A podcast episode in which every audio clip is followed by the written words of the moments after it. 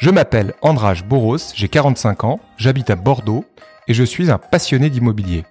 En 2019, après 20 ans d'expérience dans l'investissement et l'immobilier, je souhaitais investir dans la pierre papier à titre personnel.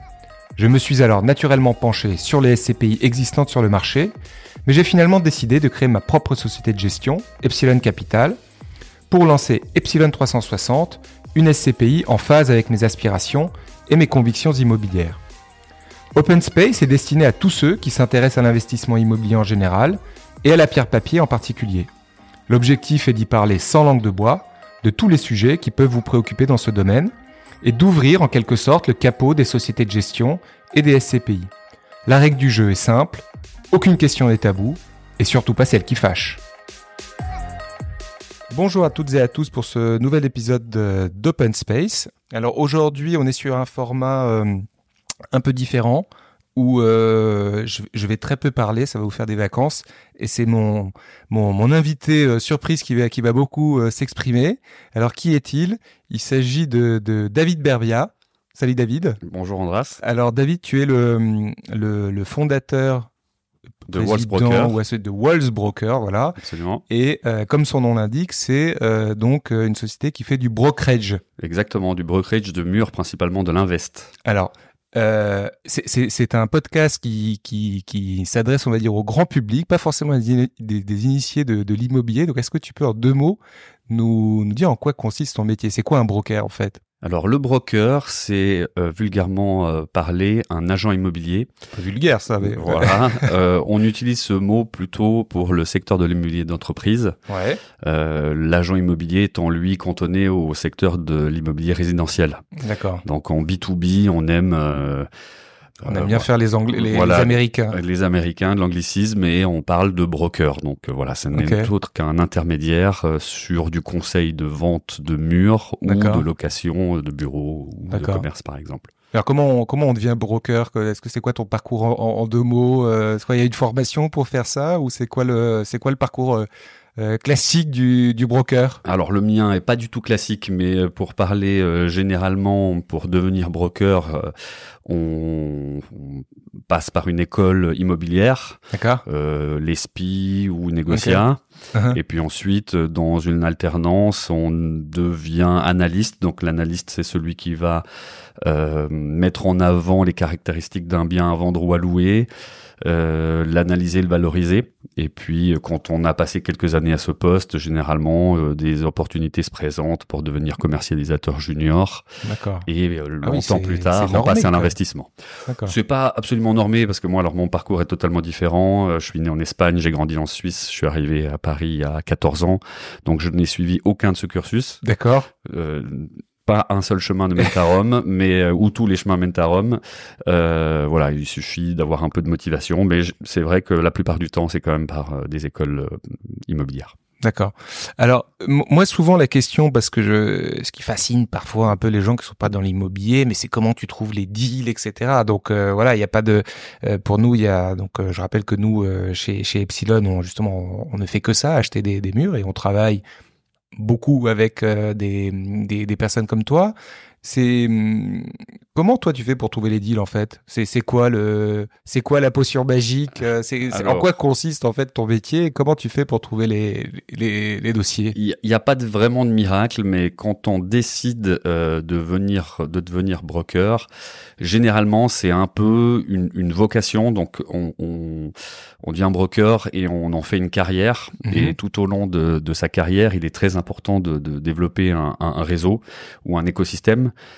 qu'il faut euh, évidemment entretenir, donc à aller euh, à sa rencontre. Et, euh, et c'est en, allant à la rencontre des opérateurs, des promoteurs, des enseignes, etc., qu'on arrive à obtenir les mandats.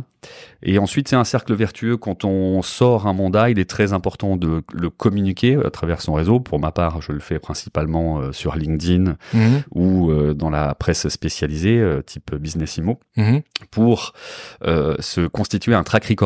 Et, et, ce track record génère évidemment de la, de la confiance auprès des mandants. Un track record, encore une fois. Voilà, un track record, c'est, ce sont vos références. Donc, références, ouais. Voilà, votre... Montrer que tu as, pu sortir des dossiers. Exactement. Et, et, et, ce cercle vertueux parce que donc, juste pardon, tes, clients tes, enfin donc les gens qui te confient leurs biens à vendre ou à commercialiser, Mm. ils viennent te voir évidemment parce qu'ils ils voient que tu es capable de sortir les dossiers. Bah, c'est un peu ça, le- c'est- c'est pas que parce que je Ouais. suis euh, agréable ou, ou sympathique, mais effectivement, ça, ça joue un, un rôle important de pouvoir démontrer qu'on est capable de faire, euh, et, et donc euh, on, on joue sur ce cercle vertueux, euh, mais bon, qui ne fait pas tout. Hein, c'est beaucoup de travail. Euh, moi, je dis toujours aux gens qui veulent se lancer dans l'immobilier que c'est un métier qui est euh, parallèle à la loi des grands nombres. Il n'y a que ceux qui travaillent beaucoup. euh, travail paye. et, et voilà, et qui sont pugnaces euh, et résilients, qui réussissent. C'est la qualité euh, primordiale pour réussir dans ce métier. Si on l'a pas, c'est il faut faire autre chose. Et donc, euh, tes, tes mandants, on va dire, c'est c'est qui? Qui est-ce qui te confie des dossiers euh, à vendre? C'est quoi? C'est des, des personnes, personnes physiques? Qui un pied d'immeuble? Ou c'est quoi en fait le le Alors moi, je suis passé par par toutes les étapes. J'ai- commencé il y, a, il y a 14 ans, je vendais des petits fonds de commerce dans le 6e arrondissement de Paris. Ensuite, je suis allé chez euh, BNP Immobilier où je faisais de l'accompagnement d'enseignes euh, dans les grandes villes euh, de, de région. Puis je suis donc passé tu aidais les enseignes à se à développer, à s'installer dans ok. des villes type Strasbourg notamment où j'y ai beaucoup travaillé et, euh, et j'ai rejoint euh, EOL pour la partie investissement où j'y ai passé cinq ans et donc Alors EOL, pour ceux qui connaissent pas, est un euh, un, un opérateur national. Voilà est un euh, broker de ouais. taille moyenne euh, bien identifié sur le marché. Un peu de pub pour nos amis d'EOL Ouais, que je salue. Exactement, qui est une euh, très belle boîte au demeurant. Euh, et puis, le, le, le- tout au long de cette année-là, donc dans le réseau, on, on a des mandants qui nous donnent, qui nous confient euh, des mandats. Donc le, le- réseau euh, nous apporte, en tout cas pour ma part, à peu près 50% euh, des mandats. Le reste des, des opportunités m'est euh, apporté par euh, mes confrères euh, ou Ah les promoteurs aussi. On a dit que tes confrères, c'est-à-dire des, des... des, des concurrents qui sont euh, amis, qui euh, de, ponctuellement me demandent un coup de main pour Et sortir. c'est quoi un- l'intérêt pour eux de faire ça? Ben, Souvent, et c'est ce que je dis souvent aux, aux Je je, je- je t'ai pas dit, David, mais c'est un, c'est- ce podcast s'appelle Open Space. Et en Oui. fait, la règle d'or, c'est qu'il n'y a pas de langue de bois. Ben, Absolument. Donc, ben on non. veut pas de réponse. euh, non, non. on veut des vraies réponses Les et vraies pas des, réponses. des trucs politiquement corrects. Que- quand on travaille euh, entre confrères, et puis c'est- c'est pas toujours possible, hein, parce qu'il faut qu'il y ait quand même des atomes crochus Mhm. euh, et, et beaucoup de confiance. Euh, le- le- L'idée, c'est euh, quand tu n'as plus d'idées, tu as un, un dossier que tu n'arrives pas à sortir, tu ne trouves pas d'acheteur ou de locataire, euh, demande à ton confrère si lui il a une Des idée, euh, voilà, Ok. un petit Et ça, peu, ça euh, arrive quand même souvent. Ça arrive pour ma part assez régulièrement puisque j'ai la chance d'être basé à Paris Mhm. et les brokers en région sont parfois euh, effectivement limités sur l'investissement sur les acquéreurs Sur les acquéreurs, ok. et me demandent un coup de main parce qu'ils n'ont pas forcément euh, La tous sortie, les quoi. contacts. euh, Ils ont l'entrée, mais pas la sortie. Absolument. Donc ça, ça marche plutôt bien dans ce sens-là. Alors, tu as parlé pas mal de, de réseaux, justement. Donc, euh, euh, il y a des, des grands enseignes qu'on connaît qui sont très présents. Euh, tu as parlé d'EON, mais à BNP, euh, Cushman, euh, CBRE, etc. Toi, tu, tu es un, indépendant. Qu'est-ce que... c'est quoi la différence entre ces, ces deux mondes en fait? C'est quoi les avantages et les inconvénients? Et, euh, et pourquoi du coup toi par- t'es parti du, du monde des on va dire des gros pour euh, pour euh, bah, pour être euh, un indépendant Alors euh, effectivement, dans la galaxie des brokers, on peut, euh, on parle des majors, donc les les, Majors, les, quatre plus gros qui sont Cushman, BNP, CBRE euh, et JLL. Désolé pour les autres. Voilà, Ok. où il y en a d'autres aussi qui sont qui sont moyens un- importants. Ouais. Euh, généralement, dans ces structures-là, on a un, un statut de salarié. Euh, la différence entre un agent immobilier qui fait du résidentiel, c'est que dans ces structures-là, on a un salaire fixe plus des, des, des fees ou des primes de fin d'année ou, ou des coms sur, sur les dossiers. Euh, et quand on sort de cela, bon, pour quand j'étais chez EOL, c'était un petit peu le, le, le même système, mais qui est une qui est une une euh, Tu, tu tapes ta montre Oui, contre la table. vais- Il faudrait que tu enlèves ta, ta montre, David, parce que les, les auditeurs vont avoir ce petit Bon. bruit. Ok, je Voilà. Et donc, euh, EOL est une structure identique à une plus petite échelle. Quand vous vous mettez à votre compte, vous avez le choix de partir seul si vous estimez que vous avez un réseau suffisant pour vous lancer. Si c'est pas le cas, vous avez la possibilité de rejoindre un réseau d'indépendants, euh, type réseau brokers, qui en, qui en est un qui s'est créé il y a quelques années et qui fonctionne plutôt bien. Après, il faut accepter de partager sa rémunération avec avec le, le réseau. Ouais, bien sûr. Ok. Et donc, euh, merci. Euh, je voulais parler un peu de. Euh, on reviendra sur les aspects financiers parce que je pense qu'il y a beaucoup de fantasmes sur le sur le sur le sujet. Euh, comment tu sens qu'aujourd'hui, euh, tous les euh, comment dire, tous les opérateurs dont nous sommes, dont nous faisons partie nous chez Epsilon, on a toujours le sentiment que le marché se cherche encore un peu. Euh, dans le sens où l'augmentation des taux a, on va dire, un peu dynamité les repères qu'on avait. Donc, euh, euh personne sait vraiment, euh, voilà, à quel prix il faut vendre, à quel prix il faut acheter. Le, enfin, je, pense que tu, tu, tu vas corroborer ça parce que on sent que le marché est pas encore fluide. Toi, sur le terrain, Comment, comment tu ressens ça et du coup ça se traduit comment par le travail que tu fais vis-à-vis des, des de tes vendeurs? Et est-ce que tu sens une différence entre un vendeur par exemple privé ou un vendeur euh, institutionnel? Alors oui, oui, il y a une différence entre entre les deux, même si euh, la déception elle est euh, identique mmh. chez les deux puisque Évidemment, on a on a été habitué à 10 ans d'argent gratuit mmh. et ça n'a jamais vraiment changé. Les vendeurs, quand ils, quand ils mettent un actif sur le marché pour le vendre, ils veulent, ils veulent toujours surperformer. Mm. Donc, ils veulent toujours un prix supérieur à ce que peut payer euh, vraiment le marché. Mm. La différence du momentum d'aujourd'hui, c'est que nous sommes dans un marché baissier, euh, alors qu'à l'époque, on était dans un marché haussier et on avait souvent une bonne surprise euh, et on avait souvent la possibilité de surperformer euh, les attentes euh, des mm. vendeurs. C'est plus le cas. Et euh, la difficulté maintenant, c'est de, de, de, faire rejoindre ces, ces, deux acteurs sur un, un, prix de marché qui soit euh, euh convenable. Euh, la problématique, c'est que les vendeurs ont des prix d'expertise à, à, respecter pour les institutionnels. les institutionnels oui. Et, euh, et c'est difficile de, de, de, les casser. et puis, on, mal, malgré le fait qu'on leur explique, et notamment au privé, que parfois les offres qu'on reçoit aujourd'hui, même si elles sont décevantes, ce sont des trains qu'on ne reverra peut-être plus, puisque le marché ou pas à court terme, voilà, ou pas à hmm. court terme, euh, et je pense euh, pas pendant un moment, parce que le marché il, il est baissier, mais il n'est pas baissier euh, euh, lent, c'est-à-dire qu'en ce moment le, la baisse s'accélère et, et, ah, tu sens la baisse s'accélère. Ouais, la, la, baisse s'accélère sur sur les actifs euh, qui sont pas prime, donc euh, en dehors de ce qui est prime, qui se vend encore toujours sur des, des, des bons taux, euh, sur des actifs secondaires, le, la, la, la, chute de prix euh, s'accélère vraiment. On, on, a des actifs sur le marché actuellement qui, qui, ont du mal à se vendre mmh. à 8,5 ou à 9%. Ouais. donc, donc, en fait, c'est même plus vraiment une question de prix, non? C'est que c'est des actifs qui sont plus dans le coup, on va dire, ou bah, plus. Euh, il y a le fait que ce soit secondaire et, et, on prend un peu plus de risques et que les investisseurs, comme ils ont plus accès à la dette aussi facilement qu'avant, ils doivent mettre plus de cash. Mhm. Et donc, euh, ils ont une, euh, une aversion au risque qui est plus forte. Donc toi, tu aujourd'hui, t'es es sorti, on va dire, donc c'est des SCPI comme nous mais c'est peut être aussi des pas des familles des foncières familiales ou euh, t'as, as toutes sortes d'acquéreurs pas, pas que de SCPI ou tu... bon alors on, on, tous les brokers euh, te diront qu'on est dans un marché de cash player euh, dont euh, faut traduire hein voilà cash, player. c'est ceux qui ont de l'argent. Ouais donc qui n'ont pas besoin de se financer qui n'ont pas besoin de se euh, financer. pas, pas, de recours à l'endettement. Type les CPI donc c'est à dire que le marché est trusté un peu par les CPI en ce moment. Mm. euh, quoique la collecte commence à se tasser, à starir euh, euh, sur, plusieurs de nos SCPI euh, partenaires qui nous disent que ça collecte un peu moins fort.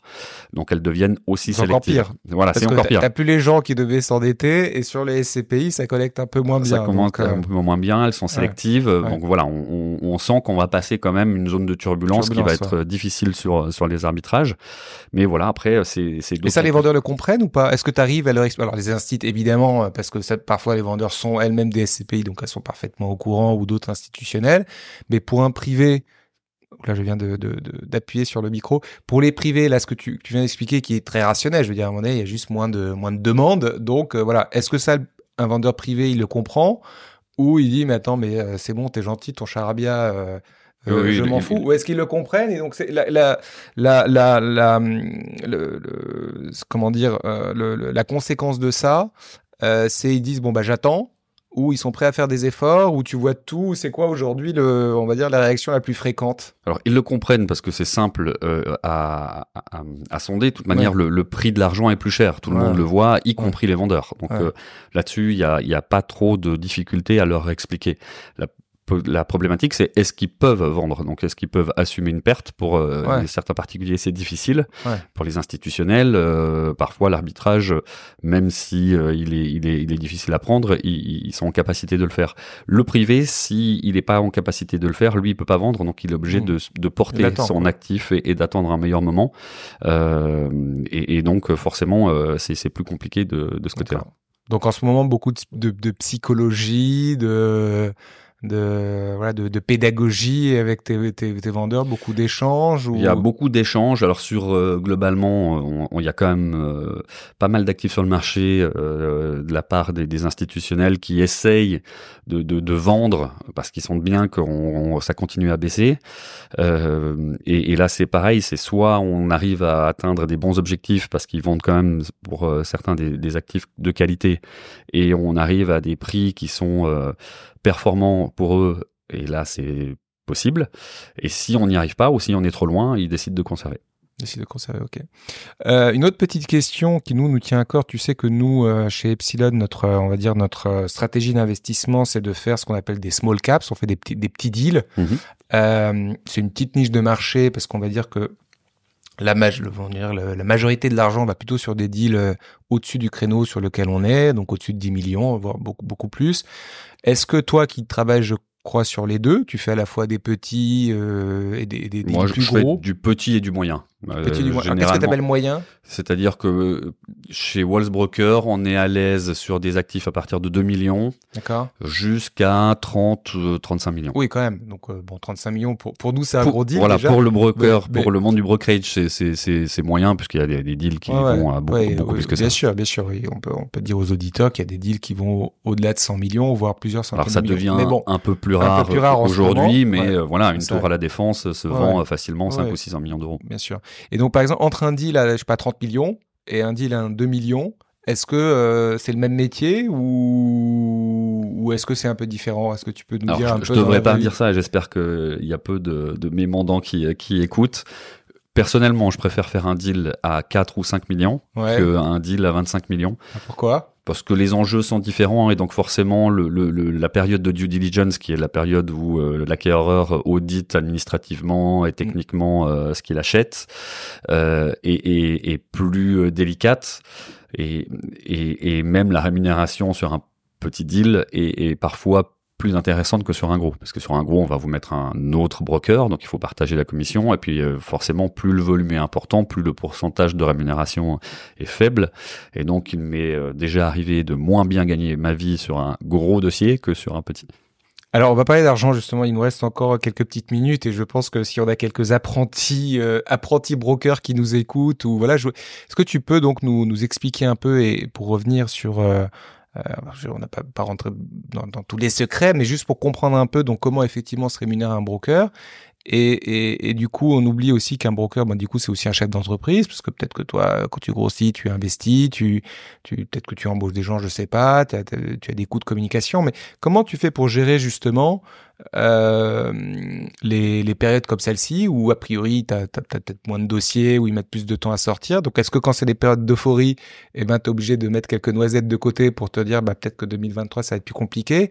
Et est-ce que tu peux nous, voilà, qu'on ait une idée si tu veux, quelqu'un comme toi qui est installé depuis 10-15 ans, c'est quoi les économiques sur un, t'es pas obligé de rentrer dans le détail des chiffres, mais qu'on comprenne un peu comment ça fonctionne et euh, par rapport à quelqu'un qui est salarié dans une dans une dans une major, euh, voilà, comprendre un peu les différences. Voilà, si je sais pas ce que, ce que tu peux nous dire là-dessus. Alors, ce que je peux vous dire, c'est que chez Walls Broker, pas, pas obligé d'avoir ta fiche de paie, enfin, non, non, ta déclaration d'impôt. Chez, hein. Walls Broker, le l'angle le, de, de création de la structure a été toujours de rester sur une petite structure avec de faibles coûts ouais. euh, et donc peu de charges, euh, justement parce que ça ne fait que trois ans qu'on a démarré et, et l'idée n'était pas de se mettre dans des situations de stress euh, dans des périodes comme celles qu'on va traverser qui vont être euh, un peu plus difficiles. Euh, je, dans mes confrères, j'en ai certains qui se sont créés au même moment que moi, voire à peine plus tôt, euh, qui ont des structures d'une vingtaine de collaborateurs, donc avec des masses salariales importantes, qui vont forcément euh, être plus, ça va être plus compliqué. Il y aura peut-être des départs, des, mm. des, licenciements. Je ne sais pas comment ils vont gérer mm. ça, ou, s'ils ont réussi effectivement à mettre un peu de trésorerie de côté. pour notre part, on l'a anticipé, mm. voilà, mais on est une petite structure. pour un salarié, forcément, si je peux donner des ordres de grandeur, un, un, salarié commercialisateur euh, jugé bon, mmh. sans, parler des extrêmes du, du, de l'excellent ou de celui qui est pas bon, mais euh, va gagner entre 100 et 120 euh, 000 euros par an en moyenne. Avec ses, commissions? Avec ses commissions en, brut. D'accord. voilà, après vous avez des, gens qui sont excellents et qui, gagnent beaucoup plus, mais, mais ils, sont, ils sont rares. Voilà, je, par d'un commercialisateur lambda. Et puis quand vous êtes euh, indépendant, euh, vraiment ça, ça dépend. Ça vraiment ça dépend de, de, de, votre performance euh, individuelle. Ça peut être le même montant, mais à ce moment-là, en tant qu'indépendant, euh, c'est pas un bon pari parce que les charges de l'indépendant sont évidemment euh, beaucoup mm. plus importantes. Euh, si en tant qu'indépendant, vous ne facturez pas 200 ou 250 000 euros par an, c'est le, le, pari n'est pas ah gagnant. Il faut rester salarié. Pour pour que ça devienne gagnant, il faut aller au-delà des 300 000 euros régulièrement. Ah, d'accord. quand même. Donc, comme tu dis, faut, faut bosser. Faut bosser Dernière question, après on va conclure là-dessus. Mais euh, vous, tu es David, quand même, tu, tu l'as expliqué dans un métier où en fait euh, ta valeur ajoutée, enfin, tu es sur de l'immatériel, on va dire, dans le sens où euh, ton, ton fonds de commerce et les relations de confiance que tu établis avec ton, ton réseau, etc. Euh, et puis évidemment ton, ton track record, comme tu l'as dit. Euh, Comment est-ce que tu, est-ce que t'as pas peur? Et je, je vous pose une petite question un peu, euh, voilà, un peu, un peu peut-être clivante sur la fin, mais tu, tu fais un deal avec un acquéreur et un vendeur. Pourquoi Est-ce que t'as pas peur que le lendemain, euh, je sais pas si c'est un vendeur qui a plusieurs actifs ou qui dont, une foncière, t'as pas peur que demain l'acquéreur et le vendeur ils fassent le deal dans ton dos et qu'ils ont plus besoin de toi? Ou comment comment tu fais pour euh, Alors, pour te protéger euh, ou est-ce que c'est un truc qui vous fait flipper euh, les brokers ou pas Il y a certains brokers. Parce que c'est quand t'es pas dans le milieu. Moi, je, je connais la réponse, mais je, mm. je, me mets dans, dans, dans, dans les chaussures de quelqu'un qui est pas dans le milieu. Je dis bah ok, t'as fait une fois un deal avec euh, qu'un broker, tu lui as lâché je sais pas 4 ou 5 de commission. Bah la prochaine fois, t'as plus besoin de lui quoi. Oui. Alors il y a certains brokers qui sont obsédés par ça. Ah oui, donc c'est quand même ok. Oui, oui, il y a des brokers qui sont obsédés par ça. Tu remarqueras sans doute, mais moi je l'ai, je l'ai vécu. Euh, euh, il y, a, y a des brokers qui quasiment interdisent le, l'acquéreur et le vendeur de s'échanger une carte de visite lors d'une ah visite d'un actif. Moi, je, honnêtement, euh, c'est, c'est libre. Je pars du principe euh, qu'une fois qu'on a fait un deal, on n'est pas marié, on va pas pouvoir demander à un acquéreur de nous rémunérer à chaque fois qu'il va acheter un actif au même vendeur, parce que c'est vrai que dans notre milieu, il faut peut-être le rappeler aux, auditeurs que euh, euh, on travaille souvent avec les mêmes personnes donc le, mm. ce, ce réseau-là. Et, et, donc pour ma part, je, je, je ne garde pas d'exclusivité. Je suis toujours très content quand un, un acquéreur euh, me rappelle pour me dire tiens, je vais refaire un deal avec le vendeur. Euh, et puis évidemment, je t'oublie pas. Et puis et on peut rediscuter forcément du niveau d'honoraire puisque le travail n'est pas le même. Euh, mais je vais pas non plus commencer à tirer boulet de canon sur mon acquéreur en lui disant tiens, as, tu as retravaillé avec un de mes clients parce que ce milieu de toute manière on, s'alimente tous les uns des autres. Exactement. Et donc, moi, j'allais, moi, j'allais dire ça. En fait, ça me fait penser. Moi, quand je, parce qu'il y a un peu le même phénomène dans le vin. En fait, on est, on est à Bordeaux ici, donc on mm. parle, on parle souvent de, de vin, mais c'est, c'est le phénomène des courtiers, des courtages, où en fait, depuis des années, en fait, on se dit toujours, mais pourquoi est-ce que les courtiers existent dans le vin? On n'a pas besoin des courtiers. Bah, moi, c'est un peu pareil dans, dans le brokerage. En fait, c'est, c'est, je trouve, quand tu es acheteur professionnel, c'est notre cas, ou vendeur professionnel. Euh, pour moi, tu peux pas te passer les intermédiaires parce qu'on n'a pas évidemment le réseau euh, local sur toute la France ou parfois en Europe pour ceux qui investissent en Europe pour aller sourcer des deals. Et, et, et je trouve que c'est un très mauvais pari d'essayer de court-circuiter euh, nos intermédiaires pour aller gagner 2-3% sur un deal pour ensuite se fâcher avec eux et peut-être pas avoir les bonnes opportunités derrière. Donc euh, moi souvent, Enfin, tu, on travaille ensemble, David, tu le sais, on signe euh, quasiment jamais de mandat. Mm. Souvent, on stop euh, dans la main. Je parle avec toi, mais avec d'autres aussi. Et je pense que c'est vraiment voilà un écosystème qui fonctionne à la confiance. C'est ça. Et, et je pense que les gens qui s'amusent à rouler euh, leur, leurs intermédiaires, ils, généralement, ils durent pas très très longtemps dans ce business. Quoi. Non, mais, je, je, te donne un, un, exemple simple. On, on, lors d'un closing lunch très récent avec un promoteur et une SCPI concurrente à la tienne, mmh. euh, le, les, les, deux parties se parlent d'un dossier. Mmh. Et là, l'acquéreur me dit, évidemment, on ne t'oublie pas, mais je me suis pas senti légitime et je leur ai dit, euh, les gars, faites le dossier ensemble. Euh, je, je vais pas me m'immiscer à travers toutes les discussions de, de tous les euh, voilà tous les dossiers. J'organise une fois tous les trimestres un, ce qu'on appelle un IMO Dinners où j'invite une cinquantaine de, de responsables d'investissement. Je vais pas aller surveiller ce qui se disent en disant n'oubliez pas ma commission. Ce, ce, milieu, comme tu l'as dit, il marche à la confiance et puis de temps en temps on a besoin de toi parce que vraiment on a besoin de performer, on a besoin de travailler le dossier, et puis de temps en temps, on a un peu moins besoin de toi. Il faut savoir aussi de temps en mm. temps euh, se dire bon voilà, sur ce dossier, j'ai pas j'ai pas travaillé, je ne mérite pas d'honoraires, j'ai pas de valeur ajoutée. Ils le font ensemble. Sur le prochain, ils se rappelleront de moi. Et c'est en ayant cette attitude d'ailleurs que la plupart du temps, bah, si une fois on t'a oublié, la fois suivante on se rappelle de toi. Il y a, y a, y a pas de voilà. Bah écoute David, on arrive à la fin de, de cette émission. J'ai trouvé ça super intéressant. Enfin, honnêtement, c'est assez rare que des brokers entre guillemets se mettent à table euh, avec autant de, de fraîcheur et de, de transparence. Donc, euh, j'espère avoir été clair. Ouais, non, mais c'était super clair et je pense que ça intéresse beaucoup de beaucoup de monde, peut-être des gens qui se posent des questions ou qui se font des fantasmes sur ce métier. Donc, euh, merci d'être venu nous voir à Bordeaux. C'était très sympa de t'avoir et puis j'espère qu'on refera de nombreux deals ensemble cette année et dans, dans, dans les années à venir. c'est sûr, j'en ai un ou deux à, à te. c'est parfait. J'en salive d'avance. Merci, euh, David. À bientôt. Bye bye. À bientôt.